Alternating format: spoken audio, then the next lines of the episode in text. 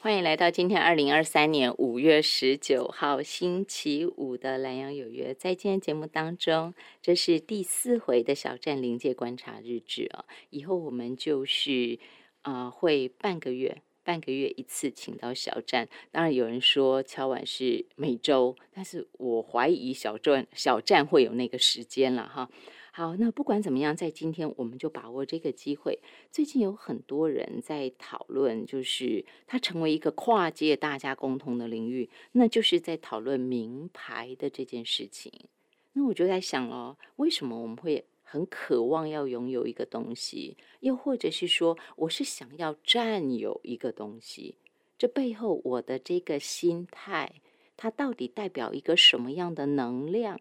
又或者是什么样的能量会驱动我有这个心态，要付诸行动去做这件事情？我想这会是在最近大家讨论名牌包的这个事情啊，要怎么去验真验假啊这件事情。除了这个之外，我会更渴望听到小站怎么为我们大家分享这件事情的哈。那话题最近刚好也请大家不要只有看临界运作哦，你要去 follow 小站的脸书，他的。阿祖目录小站的地球人生与临界观察日志，最近有几篇文章，我觉得很适合大家可以一起来看。呃，一篇是五月十二号剖出来的商品的能量，然后再来一篇是四月三十号剖的古董业力集体潜意识的流动，四月二十九号剖的那一篇是古董的意识。好，这几篇我都觉得很推荐大家来读，都跟这个商品明白包有关。但是我另外有一篇，那是五月十一号心底的 OS，我就想到，就单单第一行，小詹说，人们的情绪和感受，包括心底的 OS，在临界是透明的。所以假设今天小站的天线是打开的话，它是会接收到的。那不只是人，其实包括动物，包括物件，它的那个这叫什么呢？那不那就不叫 O.S. 哈，但是它会有它的意识在。假设今天小站要打开天线的话，这些它也都会接受到的。好，我们就在这个前提心里的 O.S. 的前提之下，请小站跟我们大家谈谈从名牌包这个事情哈衍生出来的这一连串的。跟心灵层次相关的这些主题，小站午安，你好，嗨，Hello，大家好，亲爱的小站，我就直奔核心，请您谈哈，因为你用了这么多篇的文章，我相信你也是看到这些相关的事情，你有一些的感触，只是你不单单是从那可名牌包，你还有更多其他的感受可以跟大家分享哈，所以我想请问您哈，为什么我们会有觉得我要拥有？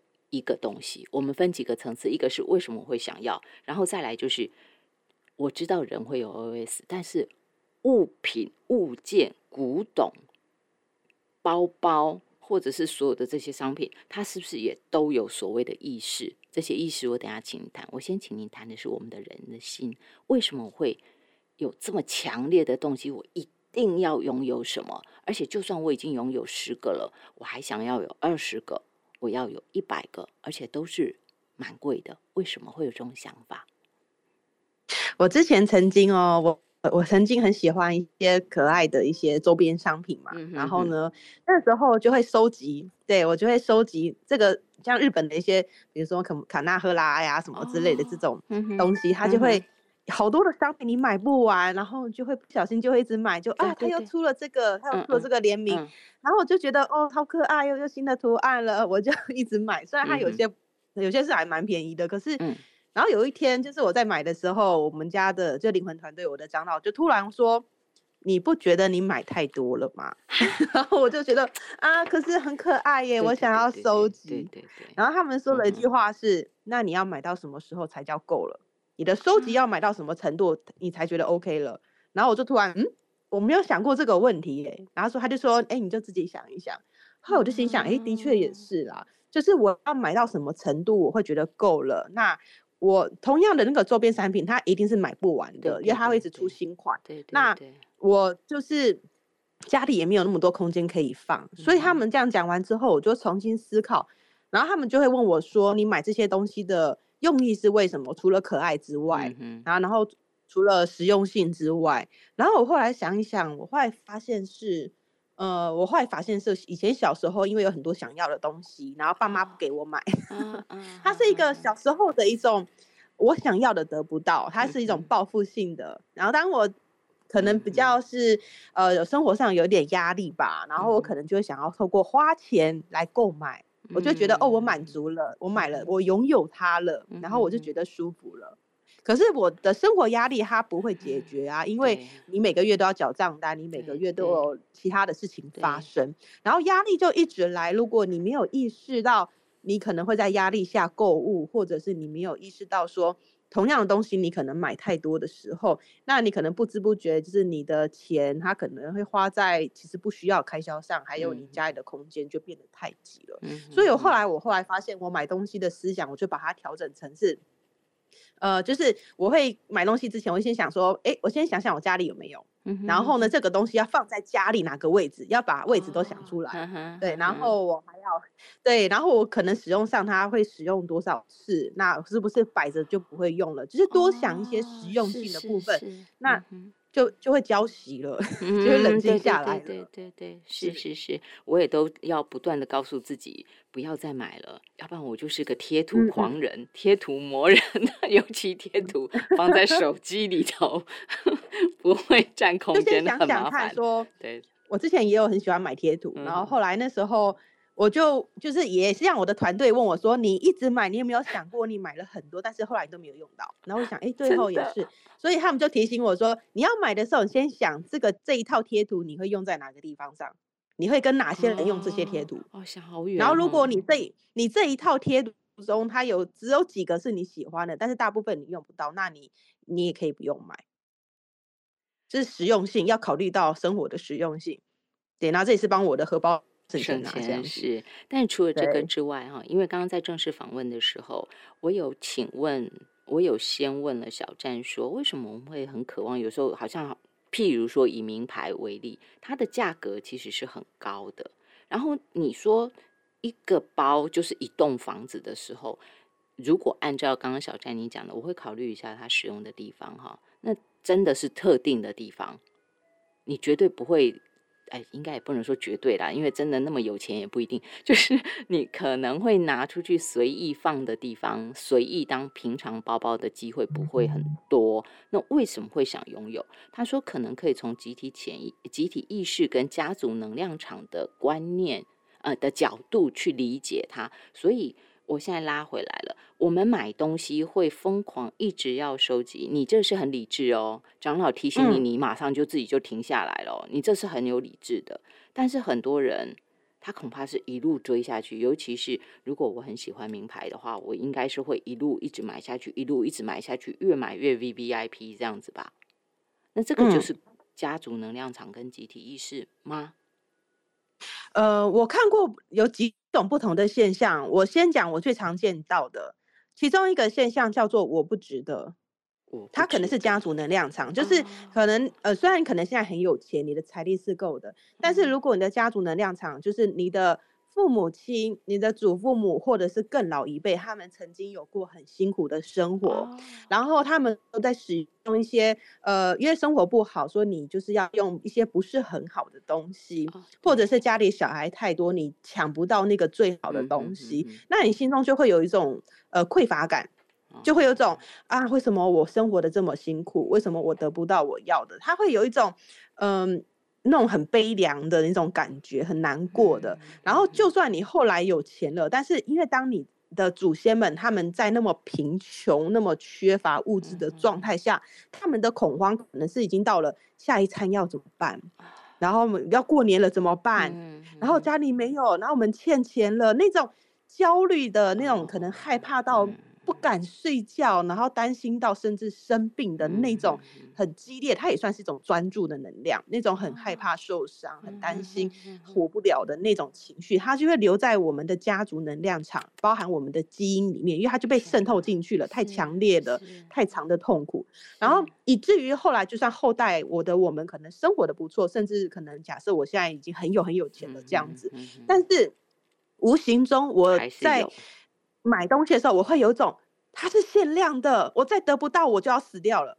哦，你没有发现它被勾起来了？对对对，它它是不够的，它是不够的，它是限量的，我拿不到，我是就要死掉了。它还还跳到那个祖先的伤痛。天哪！然后他在无意识状态下，他就会觉得我要这个东西大过于我的理智了。嗯哼，对。然后就算我可能是收入是 OK 的，我是可以负担的，那可能当然我买了不会影响到我的生活。但是如果我的薪水只有三万，这个东西是十万哦，那他已经超出我的负荷了。但是我那种我得不到就要死掉的感觉，它太强烈了，他就刷卡了。然后可是。这种新款包，它就一直出，一直出，嗯，然后你就会发现，你怎么买都买不完。可是当你一看到限量，你的脑袋里字就断掉了，然后你的那个祖先的伤痛是更强烈的，是啊，我得不到，我要死了。所以这个时候反而是要意识到，说我真的得不到它，我真的会死掉吗？它反而是需要你去正视。这个心理的感觉，就是当你的那个 O S 跑出来了，你开始跟他对话，就是如果我得不到他，我会怎么样？就是问自己问下去。假设说，哦，如果我得不到他的话，我就觉得呃我逊掉了，然后我就是感觉就是跟不上潮流的时候，请注意这个我逊掉了，我跟不上潮流，它是一个同才的认同感。嗯哼，因为没有人爱我，没有人会注意到我，所以我就死掉了。嗯，他是不是也是一个被认同的、跟人互动的一个关系的问题？这代表着可能又要推到你的求学时代，可能你在你过去的朋友关系里面，然后大家都会绕着拥有最有钱、最有新的东西的产品的朋友、同学们聊天，就会互相羡慕，然后你无形中的价值观就是。我要拥有这个东西，我才是被重视的，我才是值得的，然后大家就会爱我，他就会把我的存在、我的价值跟名牌联想在一起，嗯，对，他就变成了一个求生的欲望了。那你说我要买这个东西，我才能活下来，他要不要买？他就买了，非买不可，而且一个还不够，还不足以证明。对对，就代表他内心的那个恐慌感很强烈，他一定要去。正视去看到他其实有这种很强烈的压力在那个地方，逼得他去买。所以很多人他花钱，其实他是花的很痛苦又开心，但是其实痛苦是更长的，因为 他的财力跟不上他内心的恐慌。嗯，他怎么买都买不够，他的恐慌永远没有办法停止。是，那这个部分是从家族能量场跟集体意识也包括在里面，是吗？对。混在对刚刚说的同台，我跟我的朋友们的比较，我需要看起来比较好。这样混在一起不就很难解？呃，我觉得其实它不难解，它的重点是你要能够看到自己有这样子的状态，你要回到你的生命历程，回到就是为什么我没有这个东西，我的恐慌是什么？可能没有人爱我，没有人喜欢我，或者是。呃，我好像没有价值。你要重新回来自我价值的定义，就是我的价值真的是要靠这些名牌来衬托的吗？我的活着是为了这些东西吗？你要重新回来去界定你自己跟物品的关系。嗯哼哼哼，在界定自己跟物品的关系的同时，你讲了一个基础哈，自我价值。嗯，但是说真的，以现代人来说，真的很自信。真的觉得自己就是不用外在的功名啊这些东西或头衔或钱来界定自己的人其实是少的，所以我们因为钱的缺乏，我们可能会觉得很难受。就像刚刚您讲到这种匮乏感，甚至会焦虑。然后除了这个之外，再来就是名。如果我们也庸庸碌碌，你就比较会觉得啊，很常听到。我很平凡啦，我没什么特别的，我自己也常常掉进这个陷阱啊。我就说我完全没有专长，我是一个很平凡的人。可是回过头去想的话，这其实自我价值的认同度不高，是吗？我可以这样理解？你可以，你可以问自己：我觉得我很平凡。是不是代表我在跟别人比较？因为我觉得别人比我好，对，它是一个比较哦，对对，它是一个无形中的阶级。因为别人比我好，他拥有了更多的东西，所以我就觉得我是次等的，我的生命是不重要的，好可怕。嗯，对，所以。你就发现，你往内探讨，你会看到的是，你在生命，你在你过去，他可能可以去对应到你过去的生命历程，就是过去你有被称赞过的经验嘛？因为称赞会让我们感觉到认同，嗯，然后可能如果我们是在一个呃教育上比较严厉，可能都是骂人，骂你怎么这个样子那个样子，然后用比较难听的话来评价你。或者是都用成绩打分数来界定你这个人，然后假设你成绩不好，然后假设你又常常被骂，然后你会不会觉得我很平凡，甚至我是很差劲的？因为别人的成绩比我好，别人可以被被老师喜欢，被爸妈喜欢，但是我办不到。我再怎么努力考试，我都考不到这个分数，那我很差劲。嗯嗯，对。然后我怎么努力想要考到更好的学校，但是我考不到，所以我是个 loser。对，它就变成是一个你成长环境中，你无形中你在跟人互动的过程中，你没有得到一个友善的会的对待，然后你在人们之间的相处之中，你也得不到认同感。所以为了要活下去这件事情，我们可能就需要一个看起来好像很厉害的东西，来让我们 依附，让我觉得我是活着的。好可怕！所以名牌包其实只是一个一个。我可以随时把“名牌包”这三个字换成别的东西，换成爱情也可以，你就不断去追爱情，对不对？很多东西都可以放进去。我可以一直换男朋友来证明我是很棒的。哎呦，我可以一直换女朋友证明我是最棒的男人。啊，对对对。然后我可以一直换工作，我可以证明着我可以就是好像可以待到很多的公司，但是我没办法待久，因为只要待久，我就会觉得我平凡了，我就要离开。这样子，对，所以自我价值，所以单单这个自我价值的功课啊，就很很多层次啊。第一个层次只是我问问我自己，然后我看见那个到我可以做出正确的决定，开始一个新的模式，这中间有一段路吧。他首先要我可以看到我自己，我可以看到 我真实的需求跟我真实的恐惧是什么。嗯然后看到之后呢？当我看到之后，我可能可以跟我的朋友讨论，就是比如说我看到了。我很想要换工作，但是我的恐惧是什么？因为我担心我换了工作待遇没有更好，我担心下一个老板是很差劲的。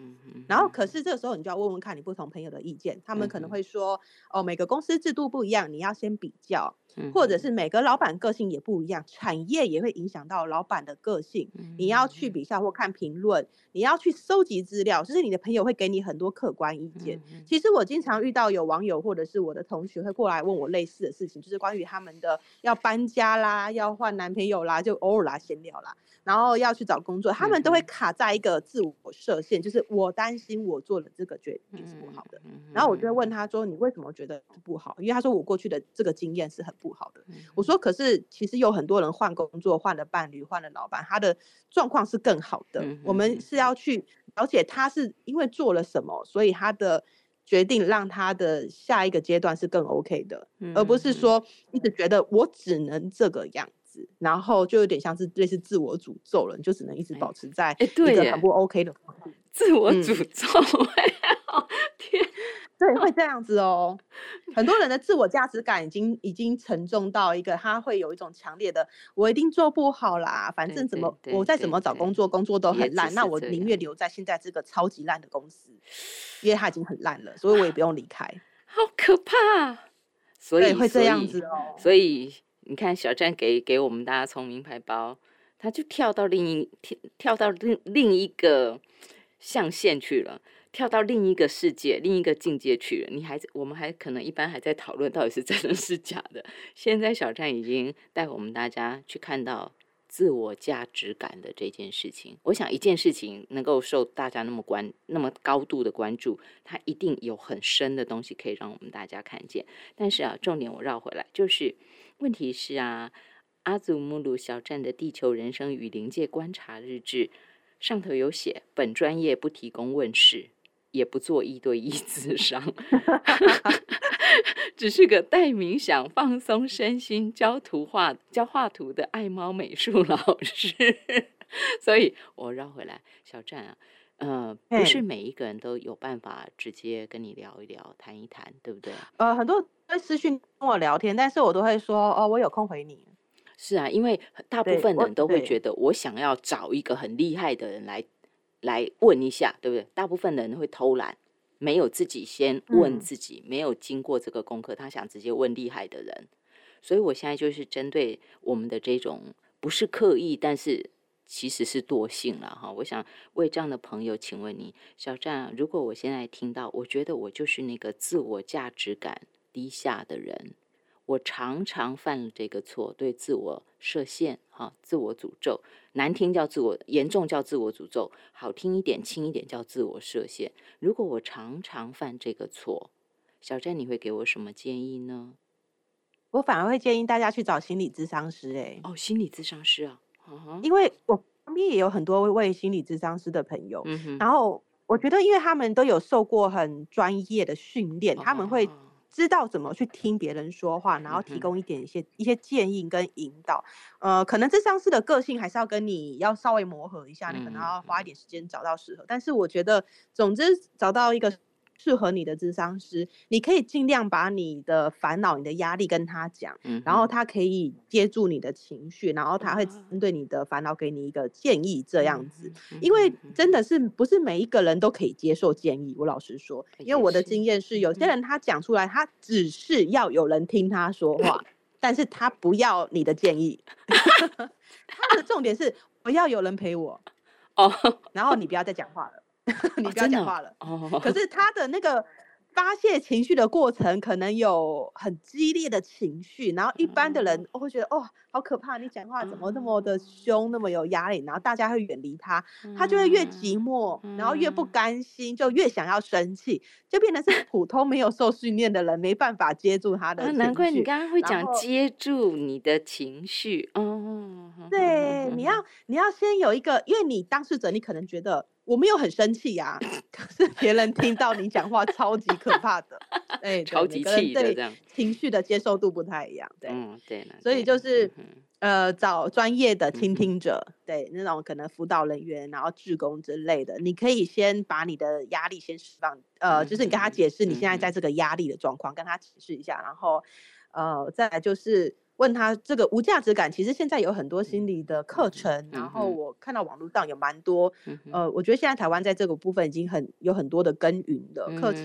然后还有一些教授的团体之类的，大家可以。那我觉得其实网络上找一找都是有的，但是重点是，我觉得无价值感它最大的原因是成长过程中或者是过去的经验里面缺少温柔跟支持的陪伴，它缺乏一个。友善的人跟他平等的交流，所以他才会有种我的成长过程都是被贬低的，我是次等的，我是不重要的，哦，会有这样状况。好吧，至少小站帮我们做前面那一半，带我们大家做功课，先发现自己的问题。我相信有很多朋友可能也没有意识到说自己有这么严重的这种自我的。或许否定，或者是觉得自己是没有价值的，至少小站带我们大家先做功课。你要先看见这个，它背后可能有什么样的问题。那你真的想面对，想来解决它，那就像小站说的，我们寻求专业的协助，有心理咨商师哈，可以先接住我们的情绪。哎，我除了有心理咨商师接受接住我的情绪之外，我继续在看临界运作，继续在 follow 小站。哎，其实也是自我认识的一个很好的途径，不是吗？应该不是。我觉得把我的粉砖，嗯，对，把我的粉砖跟我的经验，我觉得当做参考，因为我真的觉得每个人的个性是很不一样的，就是参考一下我的人生跟我的看事情的角度，但是终究你要回到你的人生跟你的角度。你要把自己给调整一下，而不是。完全模仿我的状况，因为我的个性毕竟跟大家个性可能是不太相同的，对，人是不太一样的，人不一样，然后支持支持的力量也不一样，还有你生生世世当过很太多世人，这个这个背景也不一样，对不对？对，哎，对了，我还想要分享一下，就是有钱人看物品的角度，好吗？因为我以前有过去当，我以前我以前当过有钱人，所以我其实有点想要为有钱人 发声一下。嗯，说好，呃，有钱人就是以前我以前在法国那边当当过一些军官，然后有直接在凡尔赛宫里面工作过。哇，然后里面的有钱人是有钱到，就是你的生活都被人家给照顾好，就是贵族啦。对对对，大家都会照顾你，所以你完全没有经济压力。你呃家你的家族大家都呃，因为你要保持客套跟交际，所以基本上就是你也可能不用管到很多的事情，因为有钱就可以打发掉了，已经到这种程度。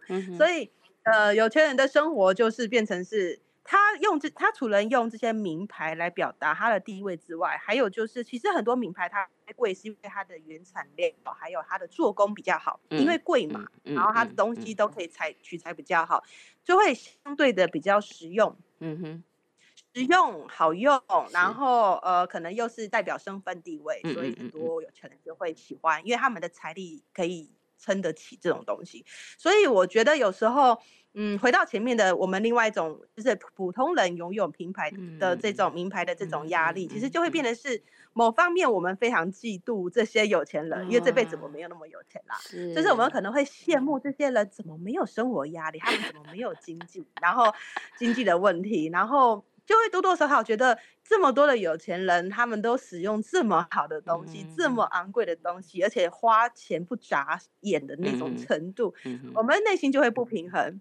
就觉得我拼死拼活，我的呃祖父母、我的父母，还有我这一代跟我的下一代，我们再怎么努力，好像都比不上他们所使用的东西。它可能就会变成一种我对我生命的不公平的感觉。我会想要投射到有钱人身上，我会觉得你们凭什么可以过得比我爽？哦，哎，然后他就变成是一个我会攻击跟批判这些有钱人，是因为我过得我过得不好。所以，我好像在骂他们的时候，他是抒发我的压力。哦，对对对对，应该是，他就变成这个角度了哦。嗯哼哼哼。所以，可是毕竟有钱人有他的人生的问题啦，不是我们一般人给可以理解的。不同的功课，因为通常有钱人他们会有很多生意，因为他们要保持他们的生意兴隆，所以有钱人他们的婚姻、他们的交际、他们的。呃，还有钱，就是说所有跟人的事情，他们要严格控管。有钱人的世界，因为只要有一点点差错，只要有人一点点手脚不干净，如果被别人知道了，他们整个家族企业是整个都不行的。其实，所以他们反而变成很很严厉的，对，很严厉的度来说，你的你的婚姻可能不是你能决定的，对，就很很不自由了，因为你要拥继续拥有这么多的财富。你就很多东西得牺牲，对不对？是的，大家烦恼的东西就不太一样了。哎，生头小明也是不错的啦，好，可以买买贴图，买到说反省自己买太多，我们这样也是一种快乐啦。但是还是不能太多，还是不能太多。是是，那。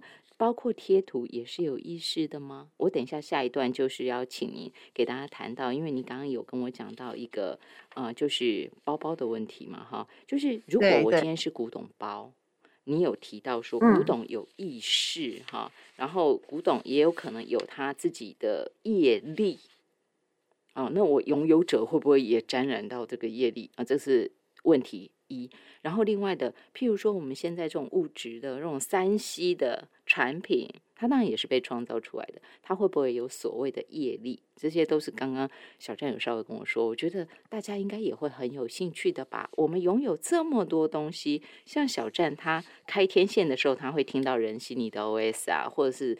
嗯，他有一次做运动的时候，嗯，那个瑜伽吧，旁边就有一个新的同学，哦，那个吵得要死，小站就真的很受不了啊。他听得见这个 OS，他如果今天要开天线听这些所有身边他拥有的东西的话，他也都会听到，他们也都有意识，所以这些意识到底如何呈现，他们会说什么话，他们有业障吗？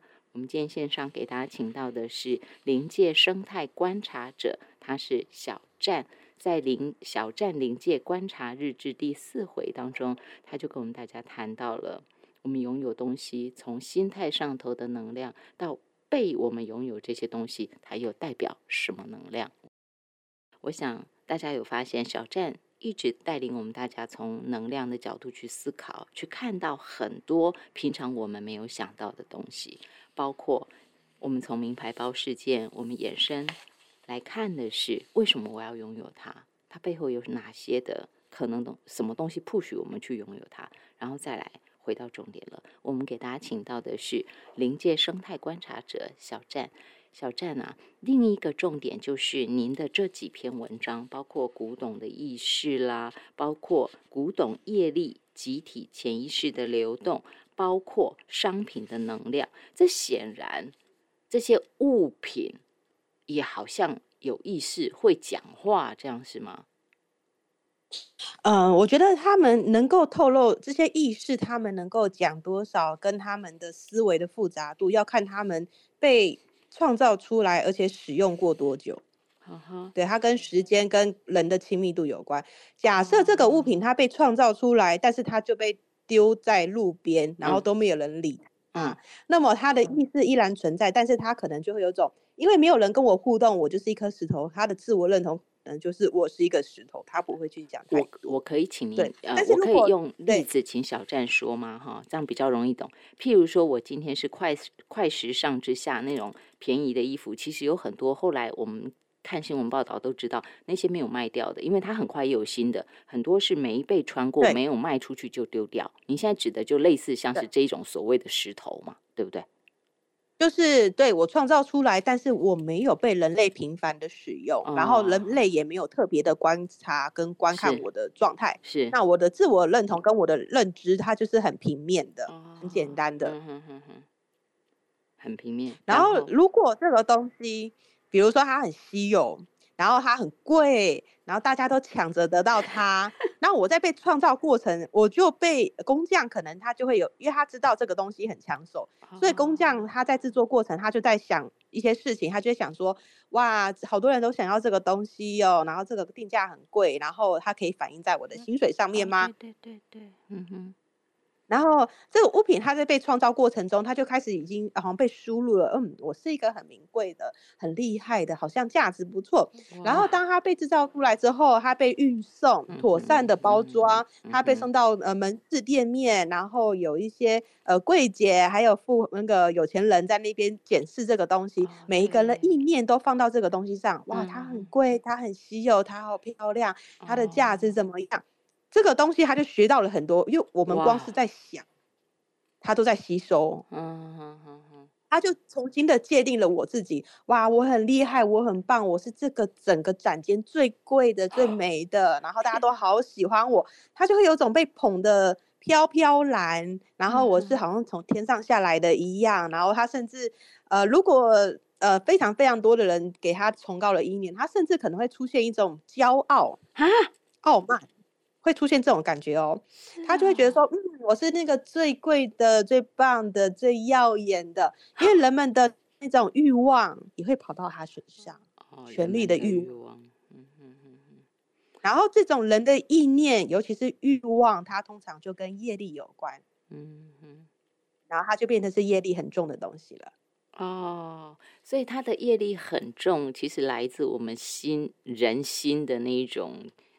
欲望，对欲望，而不单单只是说今天这个包可能是什么皮革或是什么貂皮，不是来自那个呃动物受苦。您您的意思是这样？大部分的业力都是跟人的欲望有关，人类怎么看这个东西？然后再来，另外动物的意识，因为动物它的皮革，它可能是在活生生的被扒皮，或者是它死掉之后，它才被去制作。这两个状态是完全不同的。因为你活生生被扒皮的过程，动物会痛，那个痛跟难过、不舒服，它甚至可能会诅咒他会生气，就是为什么你们这样伤害我？他那个就会留在皮革上，然后但是自然死亡的，然后他自己死掉了，他并没有受到人类的伤害。那这样子的皮革，它是比较平静的，它没有那些恨意跟痛苦之类的，所以它这边是完全是不同的。那当然，如果这个动物它很生气，人类是用这种残忍的方式剥它的皮，那它可能就会有一个动物的意念的的业力在。所以意念是很可怕的哈，不管不管是来自灵界都是在讲心意，对。啊，这这句话好重要，灵界都是在讲心意，所以您听到的就是这些心意的感觉，嗯，啊，这样怎么办？我们要看到的东西真的很多哈，来这么一招要学到看到的东西，但是我记得你，所以我觉得其实现在很多那种动物友善的一些商品，我觉得是。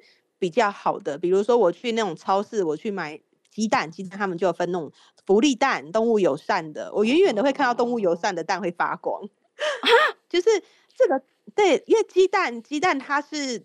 那个母鸡的延伸，对，因为它是排卵嘛，排出来嘛，对不对？对。所以这个鸡只如果它在它养饲养的环境是舒服的，它可以跑来跑去，然后吃的东西很营养，然后它跟同伴不会打架。嗯哼。对，然后它这个这个母鸡它心情很好，很开心，那它产出来的鸡蛋会发光，是哦。对，然后很很有趣，我屡试不爽。然后我要去买牛奶的时候，现在也很多那个动呃动物福利的那种牛奶，我远远的看到那个架上的牛奶会发光，我就很好奇，就过去看，上面就有个动物福利。哦，所以 一般的就没有是吗？呃，一般的话就会就很普。它不太会有光，因为呃，比如说鸡蛋或牛奶，如果那个动物它被饲养的环境不是很好，它可能太拥挤了，或者它身上会有疾病都没有被好好照顾，它可能甚至是痛苦的。然后我就会有种嗯，我不太想买它，因为它就有点黑黑脏脏的感觉了。这个，所以其实我觉得其实对照顾好动物的心情，对他们就算可能你之后要杀了它，但是至少让它活着是比较多快乐的。对，那其实对我们来讲也是比较好的一件事。是，所以哦，如果说连在名牌包，就是我今天对待这个东西，从工匠小站讲的好细哦，从工匠哈，他怎么去对待它，到运送，然后到店家，到店面，然后到消费者怎么去看，然后慢慢把它养出那个 意识，骄傲的意识。是，哎，其实我听您这样讲，我就更有一个感觉。那更何况我们人跟人之间的互动，或我们人对其他动物，或我们对对宠物也是一样嘛，对不对？那个心对，好惊人！哎，我我话题不能扯远，所以讲到说，因为我还要让你讲古董的意识。你在古董的意识这一篇里头，还有在古董业力潜意识流动、集体潜意识流动中讲很多哈。那嗯，我我再继续请问你。就是您说古董这个是我可以从商品去理解它吗？就是越多人越多人的欲望在上面，时间越久，它形成的东西会越越越沉重，对吗？哈，越沉重。那如果今天譬如说像您刚刚讲的富裕人家贵族，我会有一代一代传承，对不对？包括最近那个查尔斯国王，他不是嗯。呃，那个叫什么登基嘛，对不对？国王登基，然后就有那什么皇冠啊，说什么钻石怎样怎样怎样，这种东西我一代传一代。假设当初是不易取得，就会有很沉重的所谓的业力嘛？有可能消除它吗？嗯，其实我觉得人在活着，我们光是在活着，其实我们就在试着消除我们身上的业力。嗯哼。因为我们每我们活着，我们在呼吸，呼吸是一种代谢。我们会吃喝拉撒，它也是一种代谢。其实我们光是活着，它是在代谢业力，只是多跟寡的差别。嗯哼，对。然后如果你有觉察心，就是。我观察我的情绪变化，我去观察我情绪的阻塞，就像我们前面谈到的，我发现我买这东西可能是我内在有匮乏感。当我愿意去观察我的内在是有这个匮乏感跟填不下来的部分，我的焦点放在我的身上，我就在化解我的业力。哦，对哈。对对对，所以业力它并不是说你花钱叫别人办帮你办法事，不是的，它是一直流动着的。你透过你的生命，你去感受它、觉察它，你就在化解它。嗯嗯嗯嗯嗯。然后包含就是说我们说欲望，因为你一直想要一个东西，你很多的欲望都放在那个名牌的上面，然后当你买了之后，你回到家开始检讨了，嗯，我买了这么多名牌，然后我的我去观察我的欲望。我为什么我的我的欲望来自哪里？可能有我的父母亲对我，呃，希望我呃成为一个国家栋梁之类的，他们给我很大的标准，我需要靠花钱来释放我的这个好孩子压力，或者是好媳妇，或者是一个呃好孩子的这种标签的时候，那我觉察到我的这个欲望跟匮乏感，当我去意识到时候，我开始。呃，调整我的心态，然后稍微想要去把我的行为做个改变，我就在消除我身上的业力，同时我也在消除这些物品上的业力。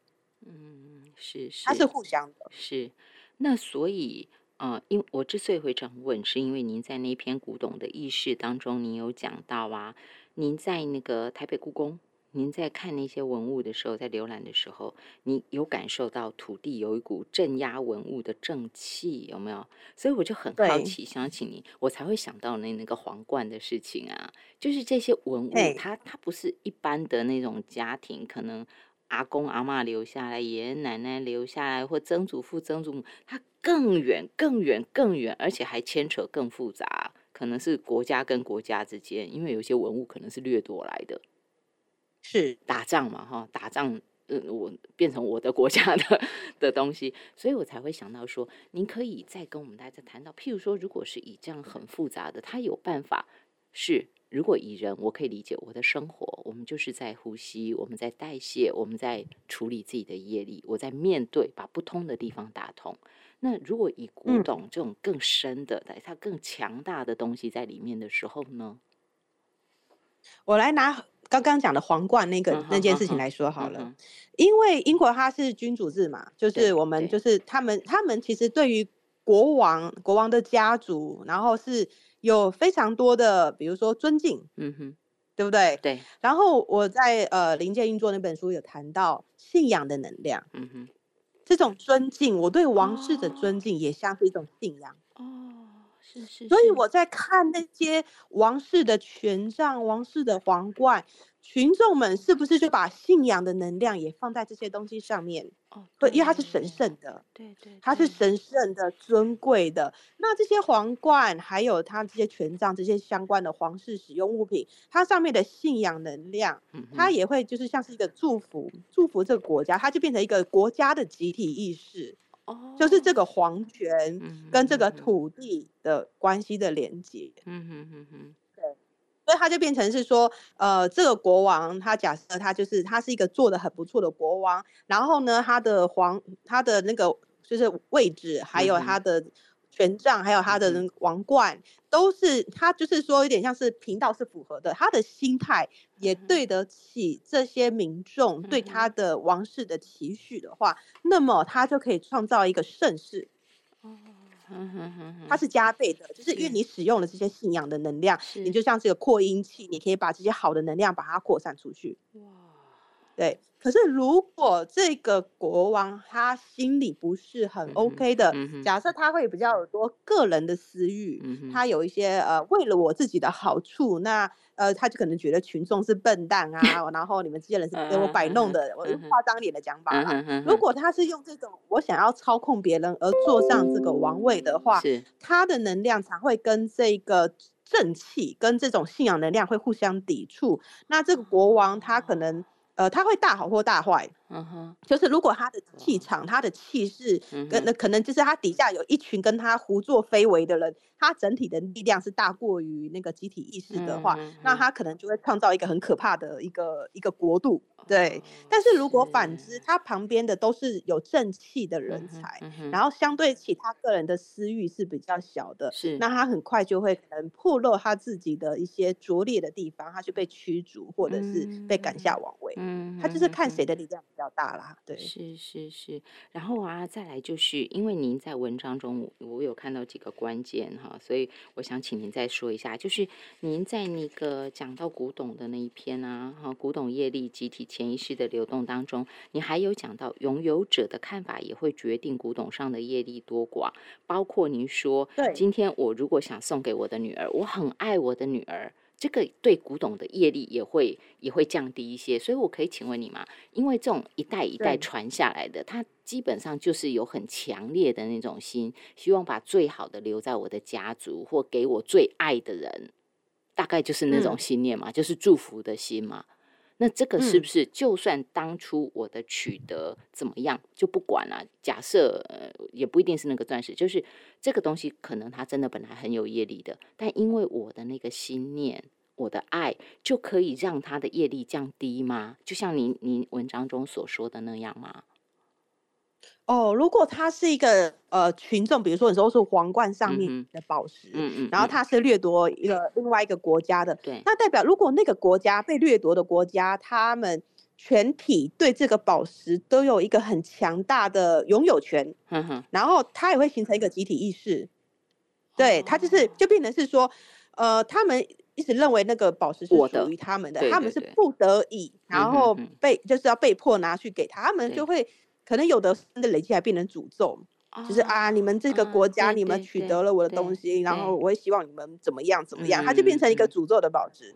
对，然后可是这个宝石如果它在另外一个国家，因为我们说过那个集体意识，它是在土地上这一块土地。如果这个宝石它是在还在这个土地上，它是被迫捐赠，然后所有人都。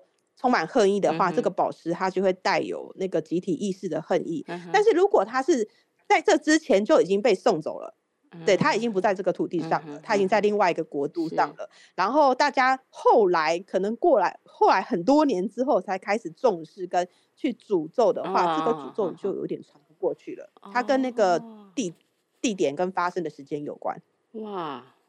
对哦，这个这就是为什么我把这几篇的篇名再讲出来的原因，因为大家要去，当我们在做节目的时候，一定会牵扯到跟现现在的一些话题会交织在里面。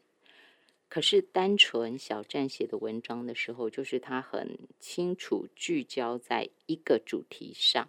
所以，请大家就是回头再去看文章，这是为什么我会很精准的把时间跟篇名说出来的原因，这样大家就可以搭配在今天的节目当中这个访谈对话之后，你可以做延伸阅读的功课。那我相信大家会有更多的收获，收获会更多的。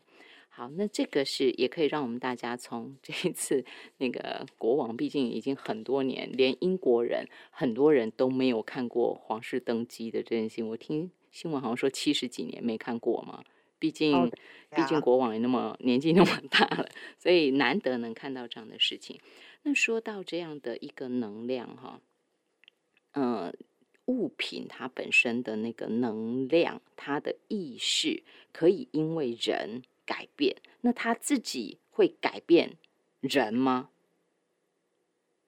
我可以这样问。因为首先，你要你要在改变的前提是你要能够比较，嗯哼，你要经过不同的主人，他可以比较，哎，前一个主人跟现在这个主人差别在哪里？然后他一定会比较出一个我比较喜欢的方式。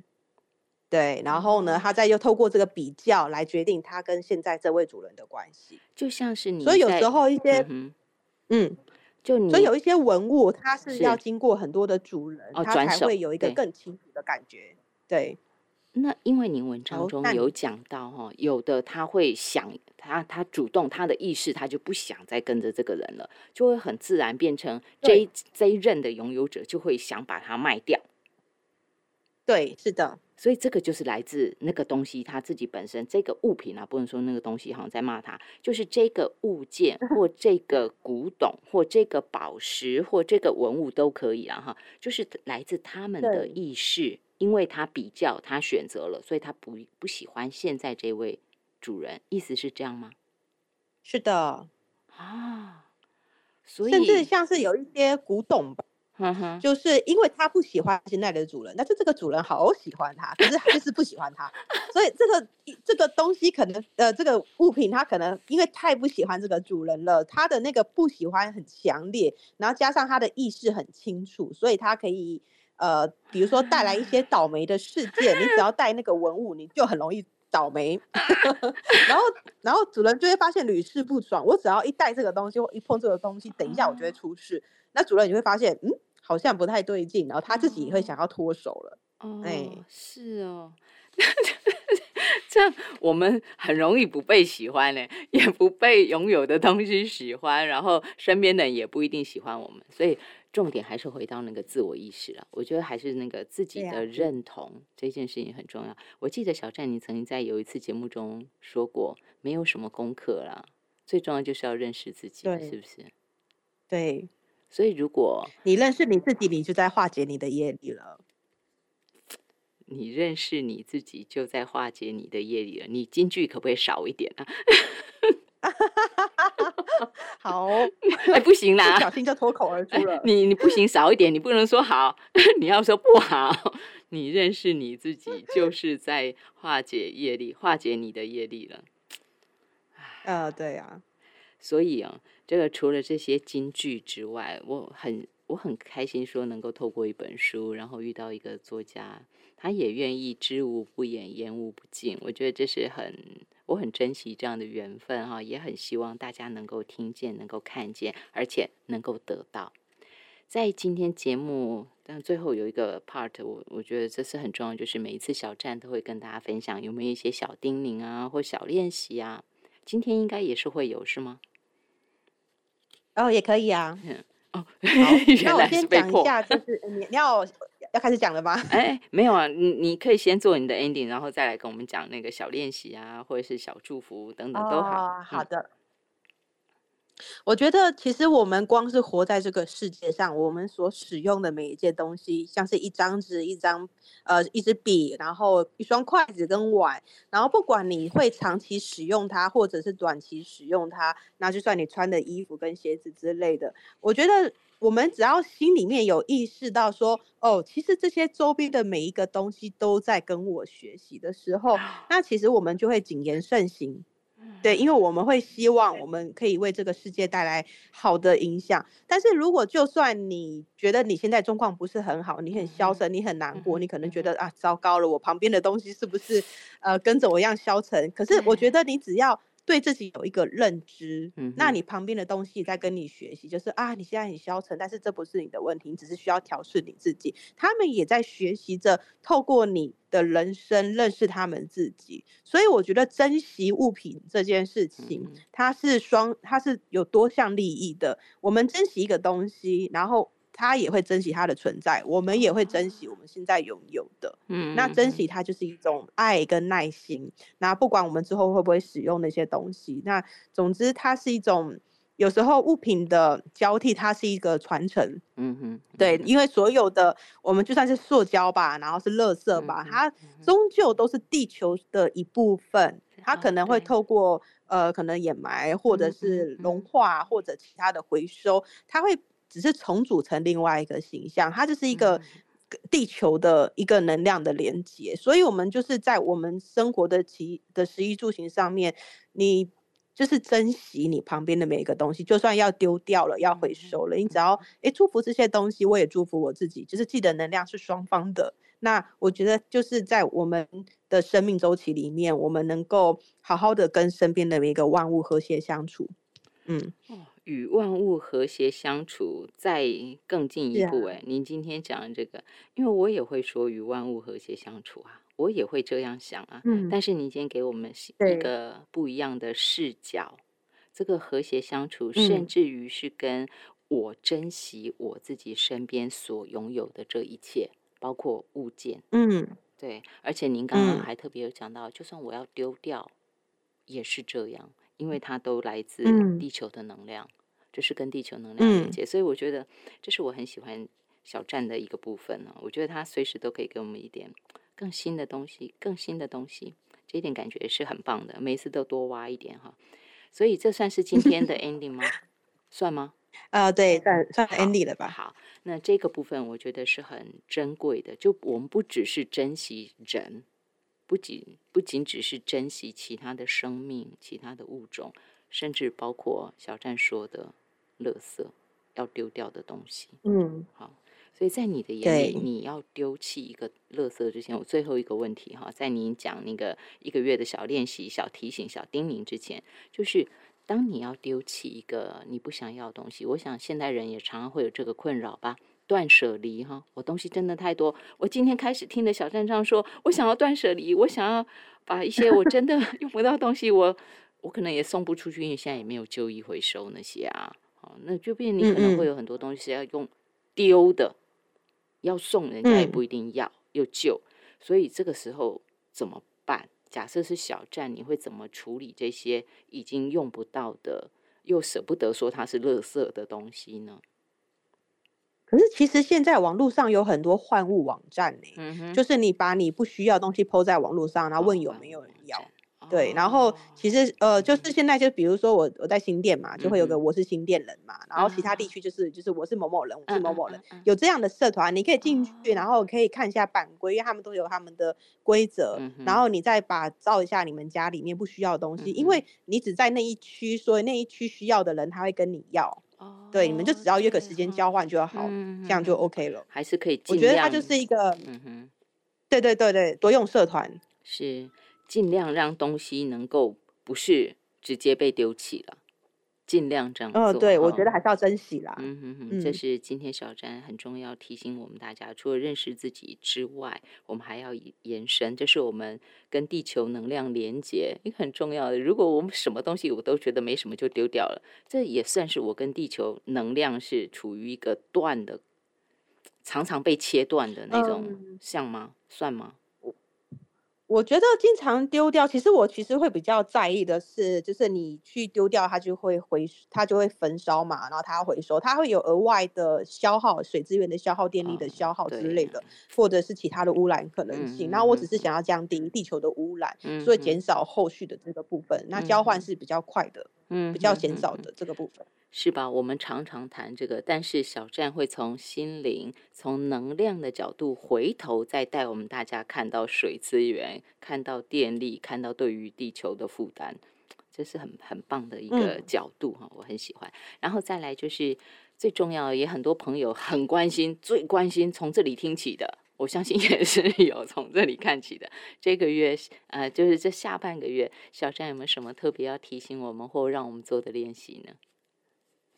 哦，好，那我想要讲一下，就是很多人常常现在都是坐太久，或者是站太久。嗯哼。然后呢，其实我们的膝盖啊，膝盖它我们在坐着坐久的时候，我们的气它在流动的时候，它可能就会从膝盖那个地方散掉。坐太久，我们的膝盖其实很容易退化掉。嗯，对，所以。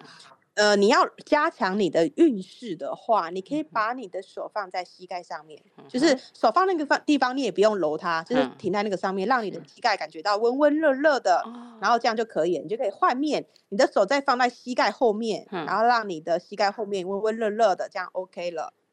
对，它就是保存你，让你的膝盖它可以凝聚比较多的力量，因为我们的手手的能量它会比较，它是往上延伸到我们的心轮，就是延伸到我们的灵魂的力量，所以我们有意识的让你的手放在你的膝盖上面，就这样有点像是用我们灵魂的力量，我们的生命力，然后去加强我们的膝盖的保护。哇，对，就这样。小站 以后，大家看到没事啊。如果看到搭搭大众运输工具啊，不管捷运或搭火车，因为在外面啊才会被看到嘛哈。看到有人。手一直放在膝盖上，就知道是听了小站说的。因为一般人做比较不会这样。如果你看到有人一直这样子贴着，就知道他听了小站说的建议。小站这个是想到就可以做吗？打坐跟冥想，你会盘腿的话，一样把手双手放在膝盖上哦，其实会让你更保存你的力量。对，但是一样是贴着膝盖，不是说有的人习惯手手掌可能朝朝上。这个时候还是朝下其实手掌朝上，如果你的气比较弱，如果你的健康不是很好的话，其实手朝上，你的能量会比较容易散掉。哦，对对对，对，所以你的手心朝向，然后去护住你的膝盖，它其实会让你的力量更往下走。因为我们的脚的力量就连接大地嘛，是它会呃大地它就会连接，会加强我们的生命力跟运势。所以让手放在你的膝盖上，它会让你的运势跟生命力是会比较好一点的。是吧？我们多问都是多有收获的。我会继续一直问，一直挖。我们今天线上给大家请到是临界生态观察者，他是小站，跟我们大家分享。也请大家时不时记得喽，用你的手摸摸，呃呃，就是放在膝盖上，然后再来一段时间，等觉得温热了，小站说再换到我们的膝盖后方那个凹的地方哈。膝窝，大家可以再去去去摸它。哎，那我只要用手就好，不要用暖暖包那些，因为又隔着物体了嘛，是吧？用手不用不用，你用你的手掌心，因为我们的手掌心它会有气旋，是是，它就会它就是自我疗愈力了。对，你的手它就会自然的，呃，你会修补你自己的能量，这是很自然的。而且您刚刚有说它连接我们的心轮。好，这个请大家连接灵魂的力量哦，还有连接灵魂的力量，请大家记得，就是每一堂课我们都可以有很多的收获，很多的学习。谢谢小站，啊，不客气。